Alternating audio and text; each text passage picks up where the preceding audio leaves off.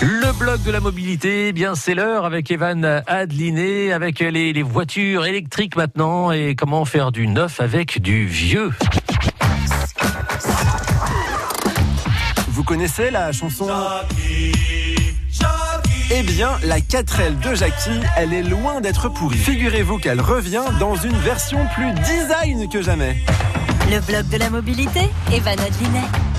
Dans la tourmente, Renault ne manque pas de projets audacieux pour sortir la tête de l'eau et booster ses ventes. On savait déjà que la mythique R5 allait revenir d'ici quelques années, mais de là à relancer aussi la 4L, c'est beaucoup d'émotions. Chez la marque aux losanges, l'avenir de l'électrique est tout tracé. En 2023, c'est la fin des Zoé pour faire place aux nouvelles R5 en 2024. Puis, la Twingo électrique, elle, sera remplacée par la 4L nouvelle génération l'année suivante. Emblématique voiture vintage vendue à 8 millions d'exemplaires, la 4L était déjà branchée. Alors imaginez maintenant qu'elle s'apprête à devenir électrique. Ligne rétro-futuriste, carrosserie électro-luminescente, je sais pas trop ce que ça veut dire, mais ça fait classe. Moteur électrique 110 chevaux, autonomie de 350 km. Je suis sûr que dans quelques années, même le président roulera en 4L. D'un côté, avec la dette que l'on devra se coltiner, il va falloir faire des économies. Ça tombe bien, la 4L sera moins chère que les citadines électriques d'aujourd'hui. Comptez 20 000 euros pour le modèle de base.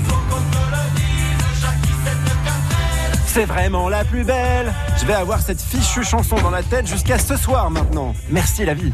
Oui, nous aussi. Merci Evan. Le blog de la mobilité, c'est à réécouter sur francebleu.fr. Dans quelques instants, on parle bien-être et on va parler du dos, du mal du dos et du rapport entre le dos et les pieds sur France Bleu Picardie.